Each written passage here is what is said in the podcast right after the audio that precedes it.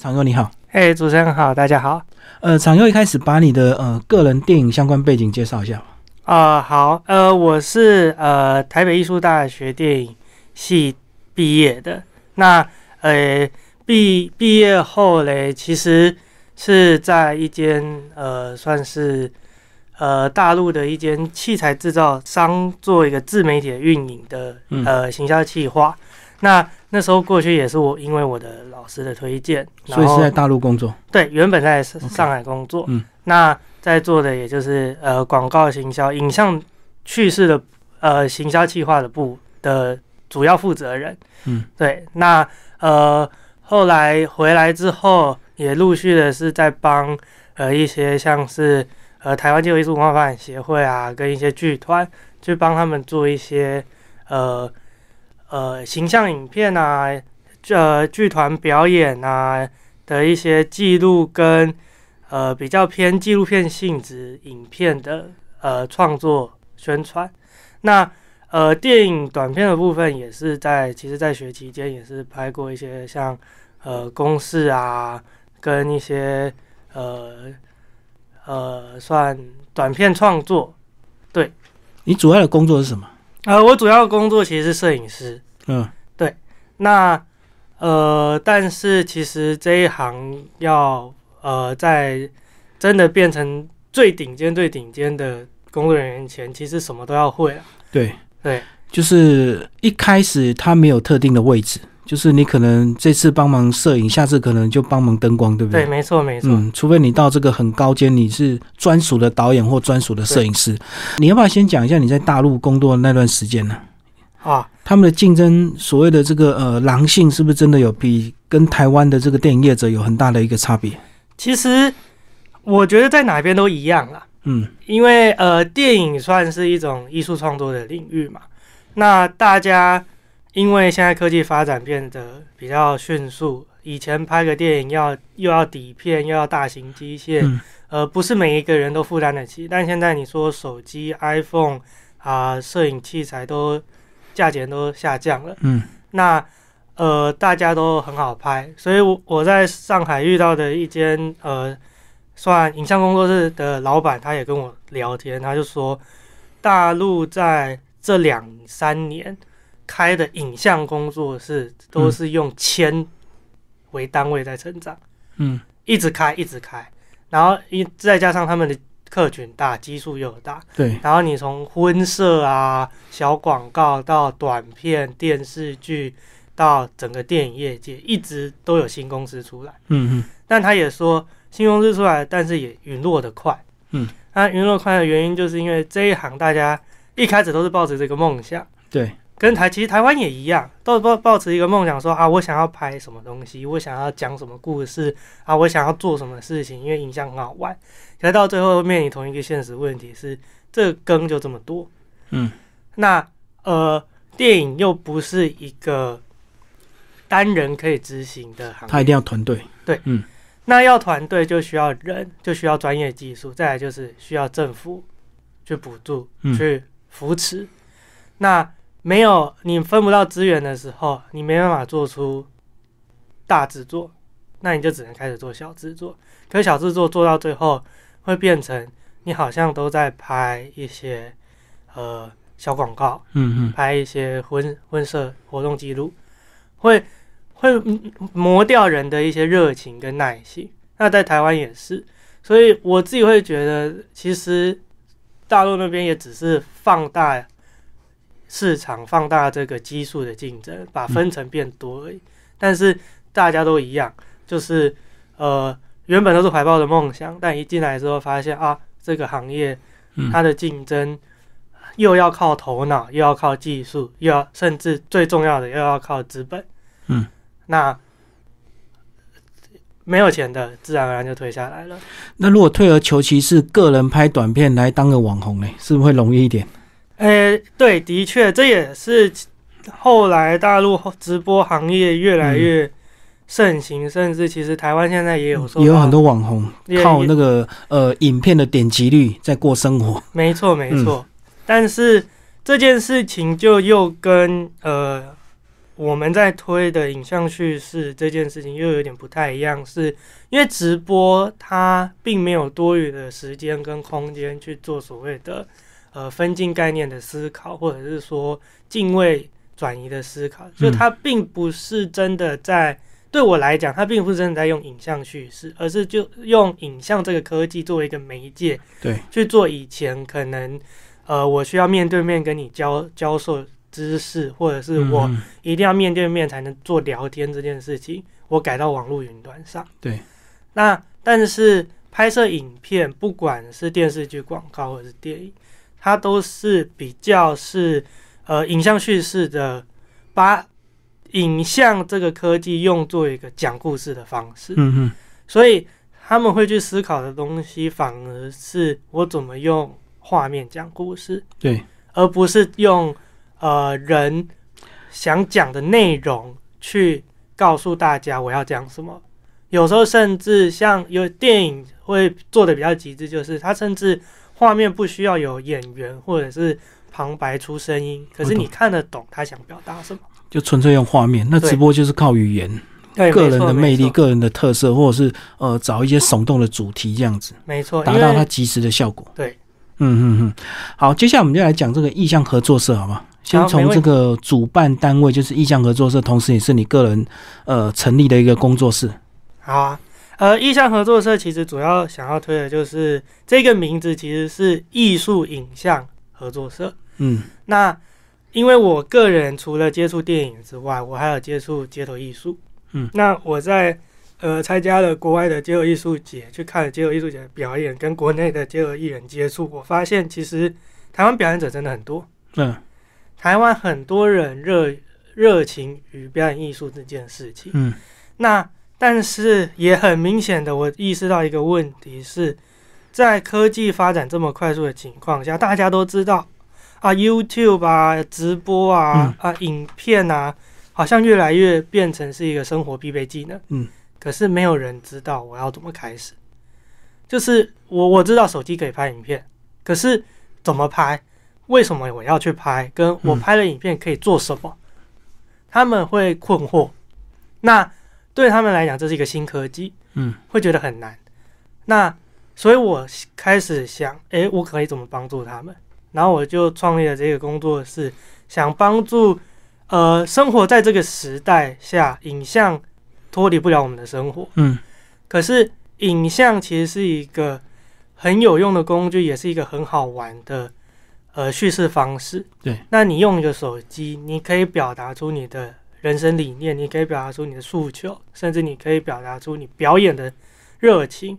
那我觉得这是一个很棒的事情，所以我创立这个就包含我举办呃例行的聚会活动，找我的一些朋友跟呃喜欢看表演、看电影的人一起来聚会，参加讨论，说。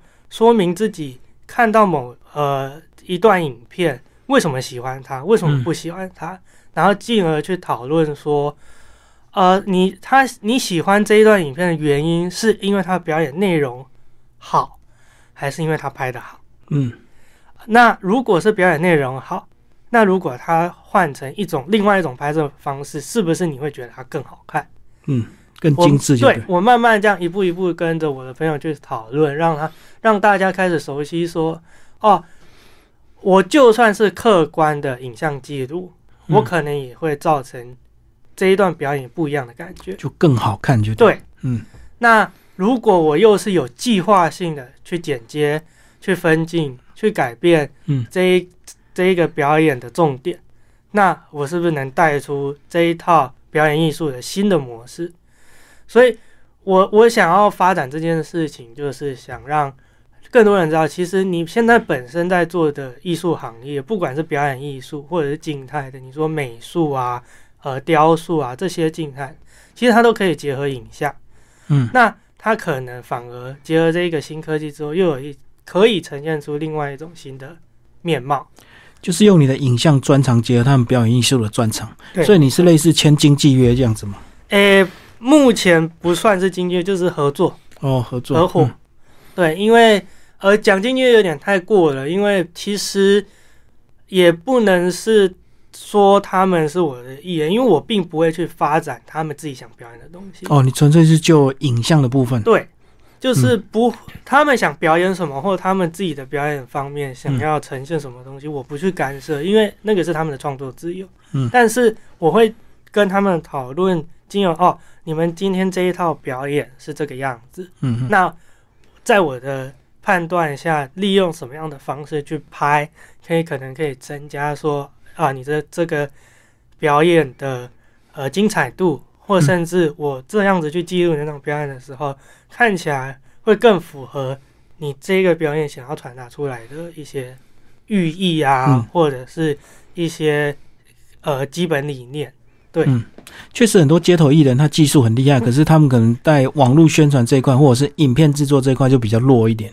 对啊，毕应该也不止街头艺人啦，毕竟就术业有专攻，他们可能二三十年来都在钻研表演这件事情。可是你要忽然让他们去意识影像创作这件事情，呃，又要花一些时间，那他也不可能放着他的表演不管。对，其实真正厉害的这个街头艺人，他每天是要练功的。嗯，所以 他可能也没有余力再去学一些新的这个呃影像技术。这样好，接下来我们就来讲这次的电影的冬令营哦。呃，为什么你想办这次的一个冬令营，而且是第一次尝试啊？呃，想办冬令营的原因，其实是因为呃，我们学校之前北艺大曾经办过所谓的夏日学校。嗯嗯。那我们电影系曾经呃举办了呃四届。那刚好这四届都是我在学期间，所以我都算是其中的领队。对象是也是高中，也是高中生，没错。就等于你们点个整个电影系来办就对。但那个时候，呃，发生的问题就是电影系觉得入不敷出，因为因为学校嘛，他们其实暑假期间不是说真的没事做。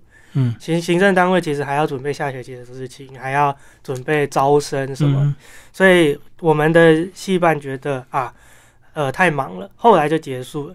那但我觉得这件事很可惜，是因为我在当领队的期间，我有发现，其实呃，就这些高中生，他们真的就是生活在这个年代，他们一出生就有智慧型手机，嗯，三 C 是就有三 C，就有。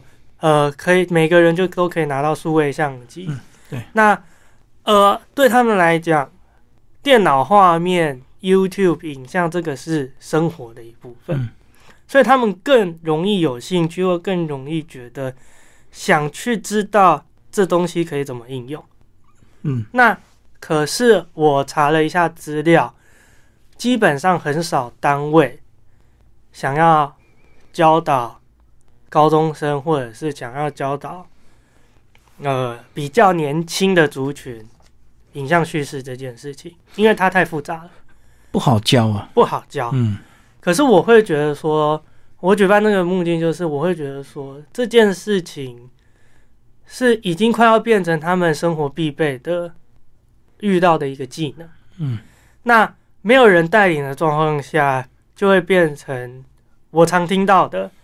啊，小朋友花钱买了一堆贵重器材，嗯，可是其实他不知道为什么要买这么贵重，因为网络上查一查，YouTube 说啊这个东西好用，那个东西好，推荐设备他就买了。对，然后商人也不会去管你会不会用啊，他们一定跟你推荐最好的东西，然后就跟你说啊，你这样就可以拍出什么什么什么，嗯，但是对我来讲，可以拍出什么样的画面，靠的是脑袋，而不是你用的器材多好。就像我学电影，但我的理念是，你不一定要用电影摄影机，你不一定要用最高级的 Red、Arri 好莱坞用的电影器材，你也是可以拍出有电影感的东西。贵的器材只是表现在画质比较好而已，但是你整个叙事架构或者是影片的呈现，其实还是要有一些基本的概念。是啊，这也是近期电影圈的一个新概念。所以，诶，之前那台湾也上映了一部。用完全用 iPhone 拍摄的电影嘛，就是怪胎。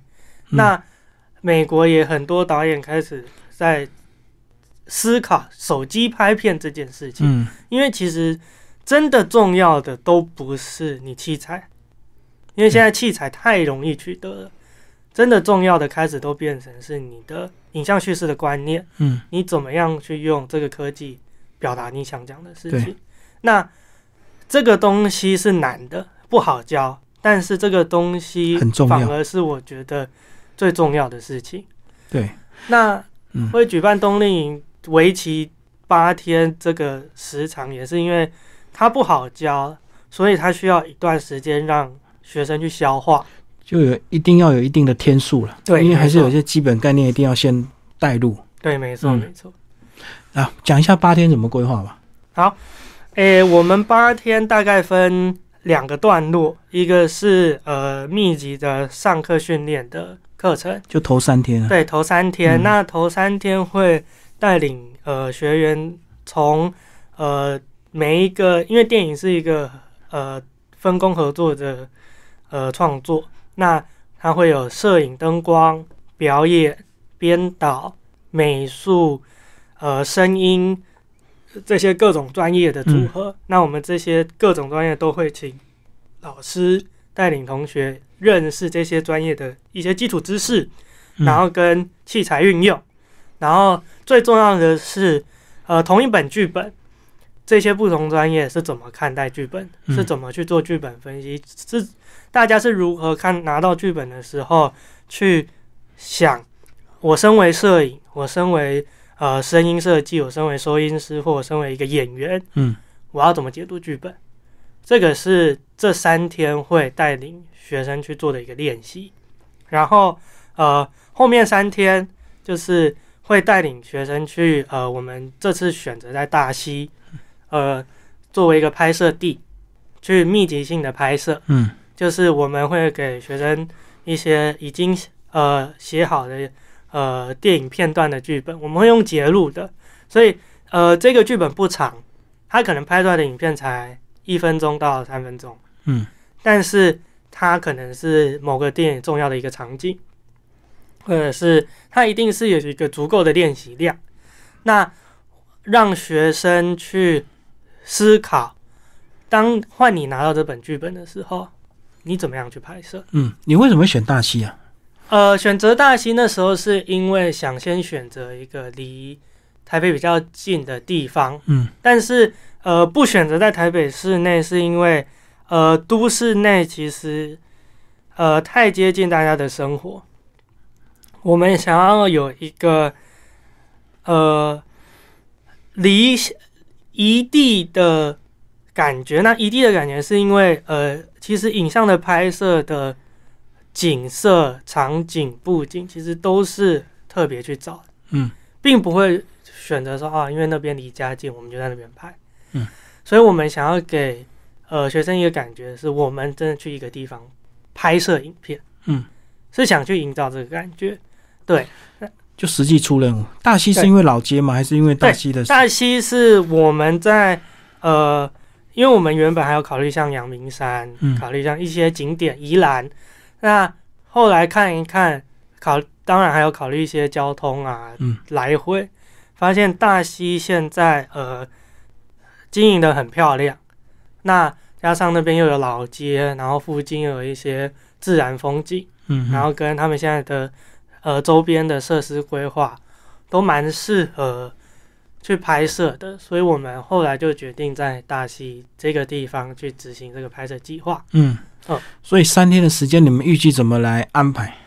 因为其实你们是人数预计只有上限只有十二位而已嘛。对，是一个精英班的概念。嗯嗯。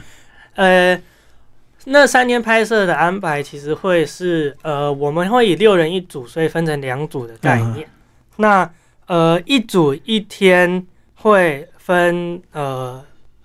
以下午可能一两点作为区分，会分早上早班跟两段午班，会两段时间。那一段时间拍摄一部一个剧一个剧本片段，嗯，这一天会拍摄两个剧本片段。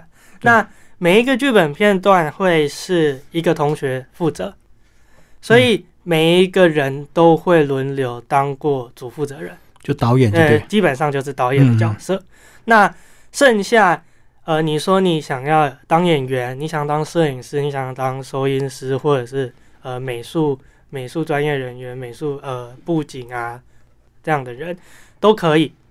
那呃分这样子是因为呃电影拍摄都会有时间限制，对，所以我给你三天慢慢拍，你反而不知道要拍什么。嗯，所以我们设定了一个可能六个小时，或者是呃八个呃切断六个小时一天嘛，十二小时拍，十二个小时拍摄，那你六个小时拍一段，六个小时拍一段，然后去让他们在前三天事前规划都先想好，然后再去真的去做一个执行。那在执行的当下，要做的已经不是我要怎么创作，而是我怎么解决问题。对，所以等于是他每个人都有六次的拍片机会，就对。然后可能会有不同的工作，可能是当导演，可能当演员，对，也可能要帮忙摄影这样子。没错，没错。呃，每个人都会有六次的一个成果影片，对，至少名字都在上面。对对，其实等于每个人都拍了六六部影片，六部短片，六部短片。那但是又其中有一部短片是完全是你自己去思考设计，嗯，自己去主导的。所以还是有一定的压力，因为至少你自己那部片，你到底要拍什么，变成其他的人是在帮你的，对，听你调度，没错没错。好，那这个三天结束之后，当然就后面两天就是安排所谓的后置的部分嘛。没错，嗯。后面两天就是我们会呃回到有电脑的地方，就是我们也会租电脑教室，那呃教学生呃所谓的剪接，然后甚至些微的声音设计、声音的呃后期制作。然后跟如果有需要特效的部分，那当然因为特效是又一个更复杂的领域，所以我们基本上是先不安排一定有特效这件事，因为它真的太复杂了。就是比较简单的瞬间就简简单的剪接，其实剪接已经是一个复杂的概念了。对，所以我们先让学生理解剪接的用途，然后因为剪接绝对不是只是把片段拼在一起就是剪接。嗯，对。然后最后两天的后密集后期后置时间，因为我们从早到晚就是让他们待在电脑教室。嗯，对。那他们有问题，我们也会随时辅助，告诉他们说，呃，你现场不管现场遇到了什么状况，有没有拍到你要的东西，在剪辑的时候，你就是要想办法讲出一个故事。对，那就有一点像是第二次的编剧。第二次的剧本创作，因为如果有些东西你没拍到的话，你还是要把它变出来。对，那就可能只能用声音叙述，对或者是用一些其他的片段，或改变你的叙事逻辑。嗯嗯，你不一定要是顺序法，你可能是倒叙法，那你可能就不需要那个片段，也可以讲成你的故事。嗯，没错。好，那最后你们安排一个成果展，对不对？对，没错。嗯，跟我们讲这个成果展安排吧。呃，成果展的安排，我们目前。最好的希望就是，呃，在一个标准规格的影厅放映学生的作品给他们看。那会坚持想要在影厅放映的原因，是因为，呃，大家都有电脑，大家甚至家里都可能有投影机、巨型荧幕。对。可是，呃，一部影片在电影院放出来的感觉，跟在你家电脑在电视上看了，其实是完全不一样的。嗯。那希望他们理解到。他们在制作过程中，可能一定都会出现啊，好像这样就可以了的想法。整个放大出来就不一样。但是放大出来之后，感官就是不一样。对对，那这个东西就是想要让他们知道说，哦，你的影片在剧院放，其实可能还不行，你还要再更做的更仔细，你还是要注意更多你没注意到的东西。对，这是我们的呃。希望传达的事情，对，因为如果你把整个画面缩小在电脑荧幕看，其实很多细节就忽略掉。没错，没错，不会看的那么仔细，甚至有些人如果用手机来看的话，就更容易就掉了很多东西。没错，没错。嗯嗯，好，那最后你把这三位这个呃，你主要安排的这个老师都稍微介绍一下吧，把他们的这个呃相关的这个呃学经历各方面。OK 啊，OK，没问题。那呃，我们的声音老师就是声音专业的老师，是呃邀请我们北大的呃沈胜德老师。那沈胜德老师他呃原本呃应该说他是香港人，但是他很早二三十年前就已经来到了台湾，然后来台湾做了呃他也是做过相很多相关工作，像他也做过 MV 导演，嗯，然后他也呃录过。呃，在唱片公司待过，然后也做过很多部电影的声音设计。那他也有得过金马奖的呃金马奖的讲座。嗯，对。然后，呃，他现在就是专心在教职上，所以他目前已经没有在呃业界就对，呃，偶尔会拍一些短片，接一些短片的案子，但他没有就是完全投身于业界的拍摄了。对，那他其实除了在北大，其实也在很多地方做呃兼课讲师啊，所以就以教书为主，对不对。对，以教书为主，就投身教育了。那呃，他是就是在声音后期，就是呃声音设计方面的专业。对，那第二位老师是我们的美术专业的老师，是呃我我也是北艺大的杨宗英老师。那杨宗英老师他是很厉害的一个美术设计。那他参与过的影片，其实呃最近其最最有名的就是呃沉默，就是嘛那个。来台湾拍摄的《沉默》，他好莱坞的电影，对好莱坞的电影，他也是呃里面的工作人员之一。那呃那个台湾有名的呃那个痞子英雄，嗯，也是他负责的。对，那都是非常厉害的老师啊。那呃表演老师，我们请到的是呃台艺的戏剧毕业的老师，是呃刘梦贤老师。嗯，那刘梦贤老师目前是。呃，在那个沙丁庞克剧团担任也是演员，然后他平常也是呃呃有很多的剧场演出经验，然后他也是呃开过很多的像小丑啊，或者是表演工作坊。嗯嗯，对，那请刘永贤老师来也是因为其实表演这件事情，呃是。肢体是很重要的。那刘梦贤老师的小丑专又刚好就是对肢体的要求比较高，所以我们请他来带带领学生对呃先认识自己的身体，然后有一些表演基础的概念。对，所以学生还是有要需要当演员的，所以在表演这方面是要注意啊。对，没错，没错。好，最后场又把这次的一个呃电影冬令营整个再帮我们这个总结一下。好，呃，意向合作社的电影冬令营啊，它即将举办在二零二一年的一月二十八号到二月五号。那为期八天的冬令营内容会从呃一开始的剧本分析、摄影、表演、声音、美术这各个专业，呃，带领大家认识怎么拍摄一部电影短片，然后。呃，最后再呈现放映给大家。那呃，我们的招生人数是十二个人。那呃，先抢先赢。那招生的期限到十二月底，也就是呃十二月三十一号。那呃，招生对象全国各地的高中生。那当然，因为我们的主上课地点在台北跟桃园大溪，所以还是北部地区的学生可能会比较方便一点点。